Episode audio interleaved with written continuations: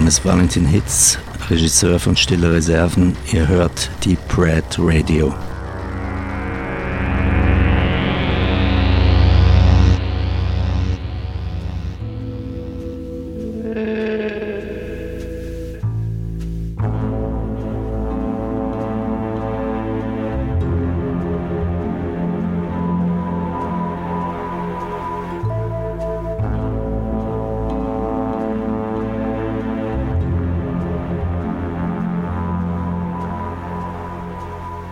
Wir schreiben das Jahr 2017, genau genommen den 20. April und befinden uns auf der Premiere des Films Stillreserven. Wir, das sind der Valentin Hitz, äh, der Regisseur und Autor und meine Wenigkeit. Ähm, vielen Dank, Valentin, dass du dir die Zeit genommen hast, jetzt noch vor der Premiere äh, uns ein paar Fragen zu beantworten zum Film.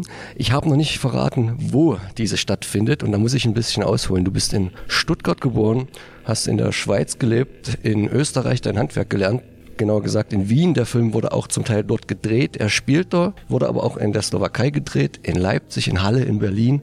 Und jetzt, Trommelwirbel, findet die Premiere ausgerechnet im beschaulichen Dresden statt. Welchen Brückenschlag habe ich verpasst? Wie, wie kommt es dazu? Also nochmal herzlich willkommen. Ja, vielen Dank für das Interesse und äh, die Möglichkeit hier äh, zu sein. Was mich nach Dresden bringt, da bin ich selber überfragt. Ich kann, äh, ich schließe jetzt mal an, nachdem du alle Drehorte oder äh, Städten, wo wir Drehorte gefunden haben, schon aufgezählt hast. Vielleicht äh, will man uns hier noch Drehorte schmackhaft machen für die Fortsetzung. Das ist gleich ein spannender Punkt, ähm, aber da wird mir jetzt zu schnell einsteigen. Ich habe ja schon genannt, der Film spielt in Wien. Ich denke mal, das ist dann auch eine relativ logische Entscheidung gewesen, dadurch, dass du ja da mittlerweile wahrscheinlich sehr beheimatet bist. Ähm, es ist aber ein sehr internationales Wien, weil wenn man jetzt so den Straßenbeschilderungen folgt, auch alles auf Englisch. Ist das so, weil man sich die Zukunft in deinem Kopf so vorstellen muss? Oder ist es auch eher schon so eine Geschichte zur möglichen internationalen Vermarktung? Wie war da, was war da eher Huhn oder Ei? Was war da pragmatisches Denken oder wirklich inhaltliches? Na, also es war immer gedacht, diese äh, Geschichte in Wien spielen zu lassen, weil ähm, der Ursprung war ein Gedanke, der mich schon sehr lange beschäftigt und das ist der Gedanke, nicht sterben zu dürfen. Diesen Gedanken finde ich sehr beunruhigend, auch verstörend, weil er sich einerseits äh, an diesem Machbarkeitswunschtraum der Menschheit äh, nach ewigem Leben reibt, aus einer negativen äh, Sicht heraus. Andererseits äh, scheint er natürliche Vorgänge zu unterbrechen, das Sterben irgendwie zu behindern oder zu verhindern. Und drittens oder darüber hinaus setzt er eine, eine Instanz voraus, die äh, die Macht hat, über Leben und Tod zu entscheiden. Und die Frage, wer oder was diese Instanz heute oder in naher Zukunft sein kann, die äh, hat mich im Zusammenhang mit diesem Fragenkomplex nicht sterben zu dürfen oder dem, Gedanken nicht sterben zu dürfen beschäftigt. Also früher waren das wahrscheinlich die Götter oder ein Gott, ähm, der diese Macht hatte über Leben und Tod und vor allem auch das Dazwischen zwischen Leben und Tod zu entscheiden. Und was könnte das heute sein? Ist es der Staat? Sind es äh, Interessensgruppen aus äh, Verbindung äh, von Wirtschaft und Kapital? Äh, sind es überhaupt noch Personen oder sind es Computeralgorithmen, die, die, die darüber entscheiden, ob es sich rechnet, dass jemand noch am Leben bleibt oder ob es Zeit ist zu gehen? Und diese, diese Todesthematik, sage ich jetzt mal, die ist für mich irgendwie schon sehr stark mit Wien verbunden. Also es ist, es gibt von einem Chanson von Georg Kreisler, äh, ähm, der, der Tod ist ein Wiener. Äh, es gibt äh, divers, auch der Zentralfriedhof als quasi größte Nekropole äh, äh, Mitteleuropas. Und äh, es gibt sehr viel, auch den Wienern wird eine gewisse äh, morbide äh, Lust auch äh, im Umgang mit dem Tod äh, nachgesagt.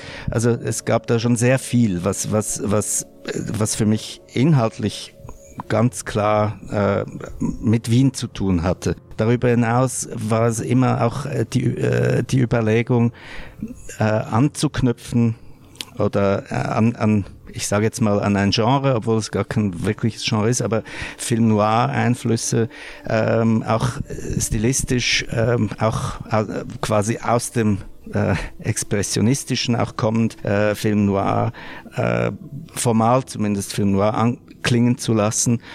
Und da gibt es natürlich dann schon auch eine, eine ganz klare Referenz an, äh, auch an den dritten Mann, äh, der ja auch an Wien nach dem äh, Zweiten Weltkrieg zeigt, das in Zonen aufgeteilt ist. Äh, wir haben auch unser, unser Wien in Zonen aufgeteilt, allerdings nicht äh, in vier Besatzermächte, sondern eben in eigentlich zwei Zonen oder äh, in zwei Klassen zumindest, die dann wiederum in, in, sich in verschiedene Stadtzonen aufteilen, in die sich den Tod leisten können und die anderen. Insofern gibt es da sehr viel, auch, auch was für mich mit Wien zu tun hat. Gleichzeitig haben wir auch mit, in, mit dem Szenenbild äh, von Anfang an eigentlich auch darüber gesprochen. Zu dem Zeitpunkt, als wir begonnen haben, darüber nachzudenken, war das, waren die äh, Grenzen in Europa äh, noch gar nicht wieder ein Thema. Also ich habe eigentlich dem Szenenbildner gesagt, ich stelle mir das so vor, wie wenn die Außengrenzen der EU durch die Stadt Wien verlaufen. Ja, und inzwischen haben wir sie auch schon wieder sehr nah dann ist es äh, aber doch dann äh, so, dass, dass wir den, gro den größten Teil haben wir in Wien und um Wien äh, gedreht. In der Slowakei, also in Bratislava, haben wir einige Motive vorgefunden und das ist ja durchaus noch von Wien zu bespielen, äh, was jetzt die Geografie angeht, auch nah genug. Dann kam es dazu, dass, äh, dass eben, dass auch deutsches Geld äh, in, in dem Film also das, das war aber, äh, das ist dann im Zuge der Finanzierung äh, so gekommen, äh, was mich auch sehr gefreut hat, weil das hat uns die Möglichkeit gegeben, eben auch in Leipzig und in Halle, Halle Neustadt vor allem, äh, dann zu drehen, wo wir, wo wir äh, ähm, Gebäude und, und auch Stimmungen äh, vorgefunden haben, die wir, die wir nur minimal verändern mussten, um das, äh, um zu diesen Bildern zu kommen und die äh, zu dieser äh, auch Kraft der Bilder zu kommen, die sie jetzt im Film haben. Du hast schon ganz schön viele Punkte angesprochen, auf die ich alle jetzt noch irgendwie eingehen wollte. Ähm, vor allen Dingen auf die, die Einflüsse und das Genre. Wie würdest du das gewichten? Also man hat ja das Film Noir drin, es ist vornehmlich auch, auch Science-Fiction, Dystopie, es ist aber auch ein Agentenfilm, es ist eine Liebesgeschichte, es ist ein Drama und es ist viel Gesellschaftskritik. Ist das für dich so die gewollt perfekte Mischung oder sagst du, das ist äh, ganz klar ein Unterhaltungsfilm, der am Rande so ein bisschen gesellschaftskritisch ist oder eigentlich, damit es vielleicht besser konsumierbar ist als der klassische ähm, Arthouse-Film deutschsprachigen Raumes, deswegen in dieses futuristische Gewand gepackt. Kann man das so einfach beantworten oder? Nein, es ist schon so, dass eben dieser Gedanke, nicht sterben zu dürfen, ähm, äh, mich, der letztendlich, äh, sage ich mal, zurückgeht auf, ähm, auf die tragische Figur Dracula. Also wenn man äh, von Einflüssen spricht, äh, würde ich dort anfangen, äh, weil ähm, Dracula darf nicht sterben. Dracula äh, kommt zurück von den Kreuzzügen, wo er für seinen Glauben eingestanden ist und erfährt, dass seine Frau in seiner Abwesenheit Selbstmord begangen hat. Diese Ungerechtigkeit äh, und erzürnt ihn so sehr und lässt ihn so sehr verzweifeln, dass er sich von Gott abwendet äh, und den, also Gott verflucht und sich vom Glauben abwendet. Und äh, das wiederum diese moralische Schuld, die er damit auf sich lädt, die äh, führt zu der Bestrafung des ewigen Lebens. Also es ist eben das ewige Leben ist keine Belohnung, sondern äh, eine Bestrafung, weil er sich gegen Gott gewendet hat. Jetzt ist äh, die, dieser Gedanke, äh, quasi aus moralischer Schuld nicht sterben zu dürfen, äh, der in die heutige Zeit, würde ich mal sagen, übersetzt äh, heißen könnte, äh, aus ökonomischer Schuld äh, nicht also aus ökonomischer Schuld nicht sterben zu dürfen. Diesen Gedanken für, ich sage jetzt mal, für unsere Zeit äh, denkbar zu machen, äh, habe ich den Schritt in die Zukunft gemacht, in eine, in eine nahe Zukunft gemacht, weil ich dort Möglichkeiten gesehen habe oder ähm, erfunden habe, das, worum es mir geht was also aber auf Beobachtungen auch von, von gesellschaftlichen Entwicklungen und technologischen Entwicklungen der letzten Jahre und Jahrzehnte äh, darauf basiert, nämlich zum Beispiel die Verwirtschaftlichung fast jedes Lebensbereichs bis hin in den Tod oder in den Zwischenbereich davor. Äh, aber auch die Optimierung, die, die man im im engeren Umfeld schon äh, diese Optimierungstendenz des eigenen Körpers und Geistes schon im engeren Umfeld bei sich selber sogar beobachten kann, wo man sich da irgendwie eben wie widerstandsfähig macht oder oder äh, möglichst perfektioniert für eine Karriere aber auch an Absicherungstendenzen, die, die, diese, der Versuch, äh, Kontrolle, alles zu kontrollieren also, äh, äh, im Leben. All diese Beobachtungen äh, fließen da ein. Insofern war das war, war die, diese leichte Versetzung in, äh, in die Zukunft eher aus der Idee heraus, dass sie das konsumierbarer machen würden. Also das, das kann ich jetzt auch nicht beurteilen, aber äh, so sehe ich das. Es gibt aber natürlich eine Vielzahl an Einflüssen, äh, die teilweise durchaus direkt auch der, äh, der Film direkt auf verweist. Andere sind vielleicht eher versteckter. Also wie der Dracula-Verweis ist jetzt vielleicht eher versteckter, aber äh, einiges ist äh, auch offensichtlich, wobei mir eben in dem Ganzen das Science-Fiction-Moment ja hauptsächlich in dieser Idee äh, liegt, dass Menschen vor dem Tod quasi noch irgendwie eben aufgehalten werden zu sterben, um in irgendeiner Weise ausgeschlachtet zu werden, um noch aus, äh, aus ihnen Profit zu schlagen, sofern sie Schulden haben. Ich, wir haben ja auch über die Inspiration gesprochen und äh, ich fand, da kamen mir ganz viele verschiedene Filme direkt oder indirekt in den Sinn, die auch irgendwie aus ganz verschiedenen Genres kommen. Ich nenne sie mal In Time, Matrix, Momo, Demolition Man und da sind wir wieder beim Vampir Blade, aber eher so auf den Blutbank, lebende Blutbank Bezug. Ähm, gibt es da noch andere konkrete Vorbilder oder auch Lieblingsfilme, wo man sich gerne inspirieren lassen hat an deiner Stelle oder, oder, oder fließt das dann einfach so zusammen. Man kann natürlich auch noch sagen, dass auch sowas wie Fahrenheit oder das Remake Equilibrium oder Orwells 1984 sind ja auch alle irgendwo, was den, vor Dingen über den Überwachungsstaat angeht, da Beispiele, die man nennen kann. Habe ich noch welche vergessen oder sind das ungefähr die?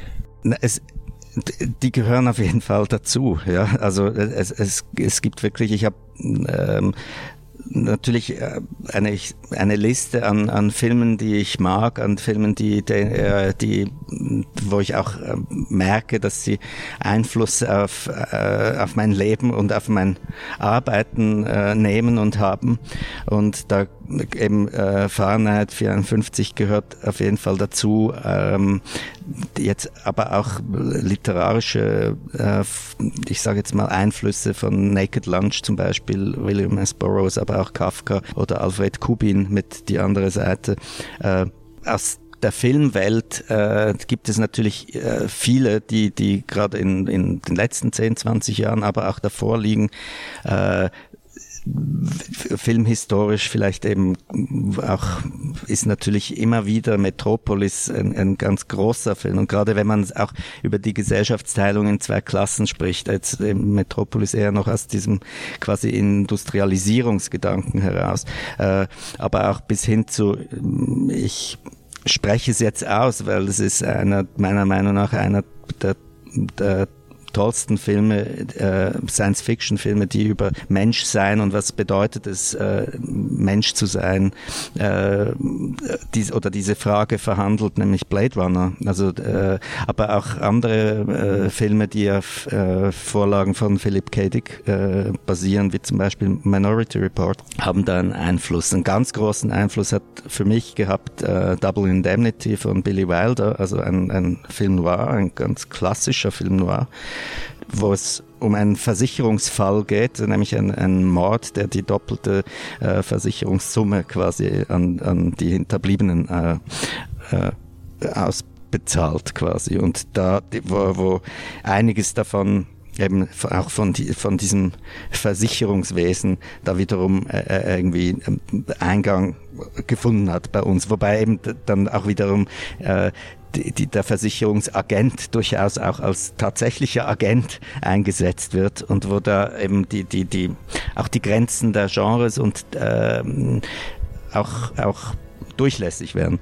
Das ist eine ganz tragische Überschneidung, weil der genannte Blade Runner, der läuft heute tatsächlich zur gleichen Zeit in einem anderen Kino in Dresden wahrscheinlich als sehr seltene Aufführung mal. Das ist das Studentenkino. Da ist ein anderer Teil unserer Redaktion. Ähm, da nimmt man sich noch die wenigen Science-Fiction-Fans, die hier, hier gefühlt in der Hochkulturfilmstadt ähm, Dresden gibt, weg. Wie ist denn der persönliche Standpunkt zur eigenen Dystopie vom Regisseur Valentin Hitz? Ist das Glas für die Menschheit halb voll oder halb leer? Kommen wir noch drumrum um diese Zukunft? Was müssen wir dafür tun? Oder ist es eigentlich schon zu spät?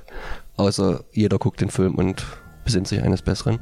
Ich denke, dass es wichtig ist, ohne Angst in die Zukunft zu schauen, aber trotzdem im Heute Entscheidungen zu treffen, die vielleicht eben dazu beitragen, dass man sich dann in absehbarer Zukunft nicht in einer Sackgasse befindet wie die Gesellschaft in Stille Reserven. Ich habe noch eine, eine kleine persönliche Detailfrage. Der, ähm, jetzt komme ich, der Clemens Schick in der Rolle hat ja eine Menge Tattoos und das fand ich ein ganz guter Kontrast zu dem, was er ist, dieser Versicherungsvertreter für die Todesversicherung, der quasi mit dem System schwimmt und alles ist geleckt, es gibt keine Ecken und Kanten, alles ist grau, alles ist trist. Und dann legt er quasi seine Hülle ab und dann kommt so eine wilde Anordnung an verschiedensten Tattoos. Ist das auch irgendwo symbolisch äh, oder Zufall? Sind es seine eigenen? Da kenne ich ihn jetzt nicht gut genug als Schauspieler oder ähm, wie kann man das werten? Es sind zum Teil seine eigenen und wir haben äh, uns überlegt, wie wir damit umgehen. Äh, jetzt in, eben wenn es äh, zu einer Entblößung kommt äh, und haben uns dann dafür entschieden, dass, dass, dass wir eben sie nicht nur lassen, sondern ich sage jetzt mal ergänzen, weil es ja doch eben noch etwas erzählt äh, über, über diesen Vincent Baumann, der, der über lange Zeit eben eine, eine quasi äh, etwas Roboterhaftes, äh, etwas ausstrahlt, etwas irgendwie, was, was ihn, der sich eigentlich die längste Zeit damit, damit beschäftigt, wie kann er sich gegen äh, Gefühle widerstandsfähig machen und die nicht zulassen oder unterdrücken, dass da plötzlich etwas eben auftaucht, wie aus einer anderen Welt, die ihn aber vielleicht auch zum Soldaten macht. Also äh, wo es vielleicht auch wieder dann doch wieder etwas gibt, ähm, was, was zurückzuführen ist auf ein Funktionieren letztendlich. Aber eben diese, diese, diese, da will ich eigentlich auch gar nicht zu viel sagen dazu, weil ich glaube, da macht, macht, sich, macht man sich selber beim Sehen ein, ein Bild, was da alles noch äh, hin, dahinter versteckt sein könnte. Ähm, jetzt habe ich den Namen schon genannt. Äh, der Clemens Schick ist ja nun nicht nur im deutschen Fernsehen und Kino eine große Hausnummer, sondern auch international mittlerweile ganz gut tätig. Wie kommt man für eine doch recht kleine Produktion, ähm, was jetzt keine Wertung ist, sondern wahrscheinlich eine Tatsache, an so einen Namen, genauso auch äh, Stipe Ercek, auch kein Unbekannter. Ähm, wie verlief das, dass die beiden oder auch die anderen Darsteller auch keine Unbekannten zum Projekt gestoßen sind? Jetzt äh, zum Teil einige kannte ich von früher aus, aus ähm, gemeinsamen Arbeiten oder, oder äh, aus dem Umfeld, äh, im gemeinsamen Umfeld. Aber jetzt bei den genannten und bei, bei Clemens Schick war es wohl doch äh, das Drehbuch. Und äh, in den Begegnungen und Gesprächen auch äh, das Gefühl, dass wir, dass wir das auch miteinander äh, diesen Weg auch gehen können und, und äh, er das auch mit da auch mir vertrauen kann, äh, diesen Weg zu gehen. Aber ich glaube, das ist eine Frage an Clemens Schick eher, aber ich hoffe, es war das Drehbuch. Von vor der Kamera zu hinter der Kamera. Du hast da hinter der Kamera und auch am Mischpult sehr auch ähm, viel Erfahrung gehabt mit dem Martin Schlacht und der Karina Ressler, die ja auch schon jahrzehntelang, kann man ruhig sagen, im, im Geschäft sind und bei ganz vielen Filmen mitgewirkt haben. Wie einfach ist es dann noch als Regisseur, äh, seine Vision durchzubringen? Gibt es da viel, wo man diskutiert, debattiert, streitet, wie am Ende eine Szene auszusehen hat, wie der Schnittfolge sein soll, wie die Kameraeinstellung sein sollen? Wer hat das letzte Wort? Also mit Martin Schlacht, wir haben gemeinsam studiert und schon die Kurzfilme zusammen äh, gemacht und auch unseren Diplomfilm äh, gemeinsam. Kaltfront war der erste, danach Rat Race war der Diplomfilm, äh, ein Schwarz-Weiß-Film. Und da ist es schon so, dass man auf diese gemeinsame Geschichte äh, zurückgreifen kann, auch in der äh, Empfinden der Bilder. Äh, und ähnlich mit Karina Ressler, äh, ich habe davor zwar leider noch nie mit ihr gearbeitet, weil sich das nie äh, ausgegangen ist äh, zeitlich und es war beglückend mit ihr zu arbeiten um eben einerseits das Know-how zu haben und die, die, Sensibilität mit dem Material, äh, das wir äh, da mitgebracht haben vom Dreh sozusagen, äh, das, wie sie damit um, umgeht. In letzter Instanz, glaube ich, ist, ist es dann schon so, dass wenn, wenn, wenn Entscheidungen anstehen, dann war das oft dann schon ich, der sagen konnte, quasi, das ist äh, aber ich konnte es meistens auch, hoffe ich, begründen, äh, warum ich das eine oder das andere so aufgenommen oder so geschnitten haben wollte. Aber äh, in diesem Prozess ist es, äh, ist es eigentlich ein, ein, ein, ein Geben und Nehmen auf, auf allen Ebenen, auch mit, mit den Schauspielern und genauso wie mit, äh, mit den restlichen Crewmitgliedern und dem Team. Äh, es ist, es ist, bei Martin ist es einfach so, dass, dass wir, wir besprechen vieles äh, eher von den Stimmungen her schon lange im Voraus und, und entwickeln daraus dann auch, auch schon teilweise ganz klare äh, Einstellungsfolgen, sage ich jetzt mal, oder Sequenzen und andere, wo nähern wir uns äh, etwas freier. Insofern ist da auch sein Einfluss schon im Vorfeld gegeben so dass es nicht dann zu einem äh, Ja oder Nein am Set kommt. Der Kollege wollte unbedingt wissen, so ein bisschen im Allgemeinen oder auch bezogen auf den Film, wie die Wahl äh, des Bildformates zustande kommt. Breitbild, Cinemascope. Wäre es da auch ausschlaggebend? Der, der, Kameramann, der Regisseur, gibt das die Produktion vor? Wie, wie läuft das im Speziellen jetzt vielleicht auch bei Stille Reserven, dass man sich darauf einigt oder verständigt auf das Material und das Format? In unserem Fall war das durchaus eine Diskussion, ähm, weil wir, wir, natürlich hatten wir, wir haben jetzt also der Film ist im Format 1 zu 1,85 und nicht in äh, CinemaScope, also äh, nicht Breitband.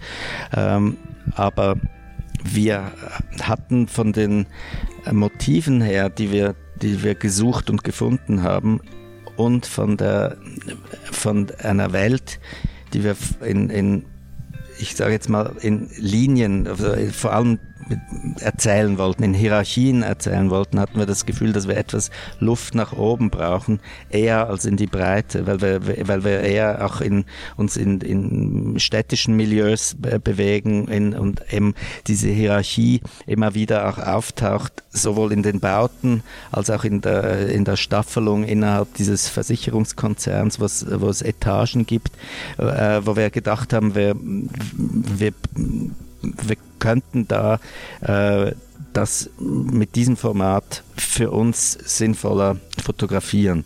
Äh, weil eine, eine Überlegung im Szenenbild war, dass man quasi dieses schachtelförmige, diese, diese klaren Linien äh, von Speichermodulen übernimmt und sie sowohl für die, für die Lagerung oder Stapelung der am Leben erhaltenen äh, äh, Menschen quasi verwendet als, äh, als Idee, dieses Sarg-ähnliche, sage ich jetzt mal, aber auch eben für die Welt der, der funktionierenden Konzerne, die in, in einer horizontalen, aber eben auch vertikalen Linearität äh, funktionieren sollen. Das war bei uns äh, die Überlegung. Ich äh, wir waren jetzt von Produktionsseite frei und das war mit Martin Schlacht auch eine, mit dem Kameramann auch eine Diskussion, ähm, aber wir sind dann zu dem Ergebnis gekommen. Ja, ich schaue auf die Uhr und immer hier die Premiere verzögern. Ach, eine letzte Frage. Was steht als nächstes an und müssen wir auf den nächsten Valentin Hitz Film wieder ungefähr, na, jetzt muss ich rechnen, 13, 14 Jahre warten oder kommt äh, schneller was und wird es wieder Genre-Kino oder was ganz anderes? Worauf wo steht die Lust? Ähm ja, ich hoffe natürlich, dass es äh, etwas eher sein wird, äh, dass man was zu sehen kriegt. Aber Genre ist auf jeden Fall, oder eben ein, ich, ich sage jetzt mal, eine, diese Grenzauslotung zwischen Genre und äh, Arthouse, wenn man das so gegeneinander abgrenzen möchte, da diese, diesen Zwischenbereich zu erkunden, das äh, interessiert mich weiterhin. Und was mich tatsächlich auch äh, über Stille Reserven jetzt auch thematisch, ähm, glaube ich, weiter beschäftigt.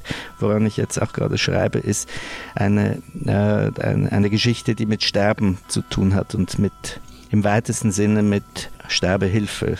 Und womöglich liegt die dann auch wieder in der nahen Zukunft. Jetzt muss ich aus Neugier doch noch eine Frage stellen. Muss man im deutschsprachigen Raum, vor allen Dingen auch Deutschland, ähm, das Genre-Kino im Arthouse verstecken, damit man gefördert wird? Man hat ja immer so das Gefühl, auch die, die Szene der Genrefilmer, dass es natürlich nicht leicht ist, Geld zu akquirieren für bloße, in Anführungszeichen, Unterhaltung, ähm, weil wir ja ein anderes Selbstverständnis scheinbar haben von Filmen, die wir produzieren als Deutsche, die wir machen. Viel Programmkino wird sehr doll gefördert, egal ob das jetzt nur am Zuschauer vorbeiläuft oder so. Und während äh, man sich schwer tut mit dem, was Hollywood halt so, so gut macht, mit, mit Action, Science Fiction, Fantasy, vielleicht auch mal ganz ohne Anspruch, ähm, ist das ein Pro wo kommt das Problem her und äh, wie siehst du das ähm, als Regisseur, der davon sicher auch betroffen war? Ich weiß jetzt nicht, wie schwer sich die Akquirierung von Fördermitteln gestaltete. Ich muss dazu sagen, dass ich tatsächlich selber äh, ein Interesse habe, mich an dieser Grenzzone des Genres äh, irgendwie nach oder dort mich zu Hause fühle oder meine Interessen. Deswegen ist auch das Spektrum, das, wenn man jetzt von Einflüssen spricht, auch relativ breit ähm, äh, und die äh, was, und mein Interesse letztendlich auch ähm, nicht nur ganz klar auf das äh, Genre ab, abgesteckt. Es ist aber, glaube ich, es ist äh, obwohl es immer wieder in Österreich, ich kann hauptsächlich zu Österreich äh, dazu was sagen. Zu, in Deutschland kenne ich mich mit der Förderstruktur zu wenig aus, jetzt inhaltlich auch. Ähm, äh, in Österreich ist es so, dass durchaus immer wieder ein Interesse auch der, seitens der Förderinstitutionen am Genrefilm äh, kundgetan wird. Also da kommt schon immer wieder mal, aber natürlich auch nicht in einer, äh, nicht vergleichbar mit, mit anderen Ländern. Ja. Aber, aber doch, da, da ist etwas äh, zu bemerken in Richtung äh, Genre, wo ich glaube, das hat durchaus auch Zukunft. Ich, glaube, ich, ich halte nur nichts davon, das eine gegen das andere auszuspielen. Ich glaube, es, es sollten äh, in, in allen Feldern äh, gute Filme und mehr Filme gemacht werden und finanziert werden und, ähm, und auch mehr Genre. Ja, Valentin, Hitz, vielen Dank für das Gespräch und viel Erfolg für die Auswertung mit dem Film und die weitere Karriere, die jetzt hoffentlich in einer höheren Frequenz produziert. Vielen Dank und schönen Abend noch. Danke auch und ja, schönen Abend. Vielen Dank.